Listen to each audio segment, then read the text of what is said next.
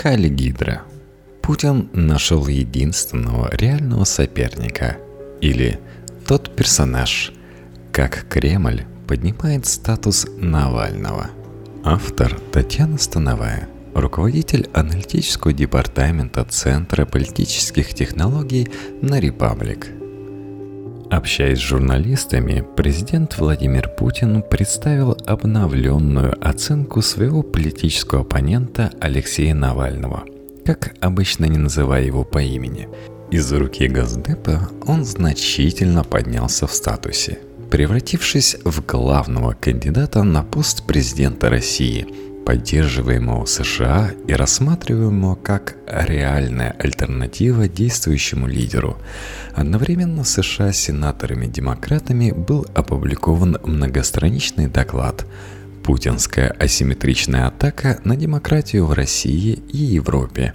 Последствия для национальной безопасности США», где одной из задач для противостояния угрозе со стороны России названа поддержка демократических институтов и процессов в России.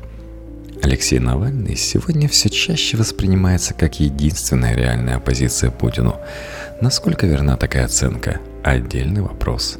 Тут можно долго спорить о его рейтинге – Прикремлевские эксперты говорят, что он в районе статистической погрешности, сторонники оппозиционера о высоком электоральном потенциале, измерить который в авторитарных условиях невозможно. Склонность к авторитаризму, заигрывание с национализмом, мол, не такой уж он и демократ. И вообще, о его идеологической и политической способности вывести страну на цивилизационный – либеральный и демократический путь развития, но факт остается фактом. Навальный в нынешних условиях единственный, кто формулирует альтернативное политическое предложение путинскому лидерству и курсу, и при этом не является маргиналом. Критики режима скажут, что именно поэтому Кремль боится Навального и не допускает к выборам – из Кремля им чаще анонимно отвечают, что Навальный – это не проблема, а мелкий жулик-уголовник, который пытается воспользоваться слабыми местами системы, и власть просто не даст ему этой возможности. Регистрация Навального путинскими администраторами видится как форма политической благотворительности, которой никто заниматься не хочет – с какой стати делать подарки политическому оппоненту, рвущемуся к власти любой ценой? Такие оценки неоднозначно звучали и от самого Путина. В такой ситуации возникает закономерный вопрос. Является ли Навальный реальной угрозой Путину? Тут важно отделить субъективную часть вопроса о восприятии и объективную – наличие реальных рисков – первом случае нет никаких оснований говорить, что в Кремле именно боятся Навального. Скорее, там царит пренебрежительно брезгливое отношение, построенное в том числе и на глубокой, плохо отрефлексированной недооценке фактора Навального. Такая недооценка не столько результат рациональной экспертизы, сколько административная самозащита – Представим, что завтра аналитики Кириенко напишут доклад, в котором Навальный будет назван серьезной опасностью для Путина, угрозой, над которой предстоит много работать. За такой доклад кремлевским экспертам, скорее всего, надавали бы по головам. Нечего раздувать из мухи слона, придумывать проблему на пустом месте и преувеличивать роль Навального. Более того, такой доклад сразу бы стал основанием для подозрений – с чего это столь пристальное внимание к оппозиционеру и его сознательное приукрашивание? Поэтому девальвация роли Навального в сознании кремлевских начальников – это форма корпоративной логики безопасного поведения, а также потакание тому, как воспринимает ситуацию Путин, для которого оппозиционер не более чем мелкий мошенник. Вполне допустимо, что президент искренне верит в это. На этом фоне слова Путина о том, что США продвигают Навального в президенты, радикальная и удивительная переоценка ситуации и самой фигуры Навального. На протяжении многих лет Навальный позиционировался как фигура регионального масштаба. Что-то там мутил в Кировской области, мошенник, лес украл, иностранный агент, которого Госдеп может использовать для того, чтобы раскачать ситуацию в России – числе многих других инструментов. Теперь же Путин прямым текстом назвал Навального ставленником США на президентских выборах в России.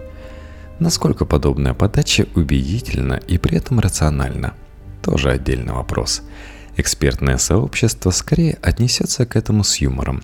Многие, кто общается с американскими экспертами или дипломатами, понимают, что общее отношение к фигуре Навального в американской элите скорее настороженное. Часто высказываются опасения, что Навальный по своему типу лидерства мало отличается от Путина – и его избрание может привести к воспроизводству авторитарной модели, а не демократизации – на месте условного желаемого лидера с точки зрения внешнеполитических приоритетов США приветствуется тот кандидат, который начнет плюрализацию и либерализацию политической системы. Сменщик Путина должен будет радикально сокращать собственные политические возможности и создавать условия для появления сильных конкурентов. И у внешних наблюдателей – и в США, и в Западной Европе есть опасения считать, что Навальный вовсе не тот человек. В этом случае тезис Путина об угрозе со стороны Навального для страны, а именно в таком контексте это звучит, кажется надуманной спекуляцией и формой манипуляции общественным мнением. Однако у Кремля может быть и другая, более искренняя логика – США поддерживают Навального, чтобы его руками, грубо говоря, развалить страну. То есть он может быть и скрытый диктатор, но для Вашингтона его ценностная пирамида неинтересна. Важнее способность к разрушению сложившегося режима. Но тут возникает другая больная для российских элит тема. Чего же на самом деле хочет условный Вашингтон – своей информационной политики Кремль не разделяет тут и ястребов и голубей, прагматиков и лоббистов цветных революций. Разрушить государство, расчленить территорию, дестабилизировать, лишить международного веса и права голоса в крупных мировых делах?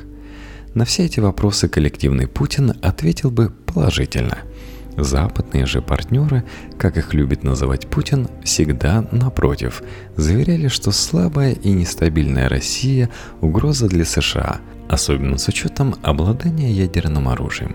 Идеальный претендент на пост президента России с точки зрения приоритетов США – это политик с хорошо известным набором приоритетов – Построение рыночной экономики, демократии, плюрализации политической системы, поддержание свободы слова и прочее. В основе такого подхода давняя убежденность, что стабильные развитые демократии не представляют угрозы для США и являются ценностными стратегическими партнерами, которые имеют одинаковое видение международных рисков и угроз.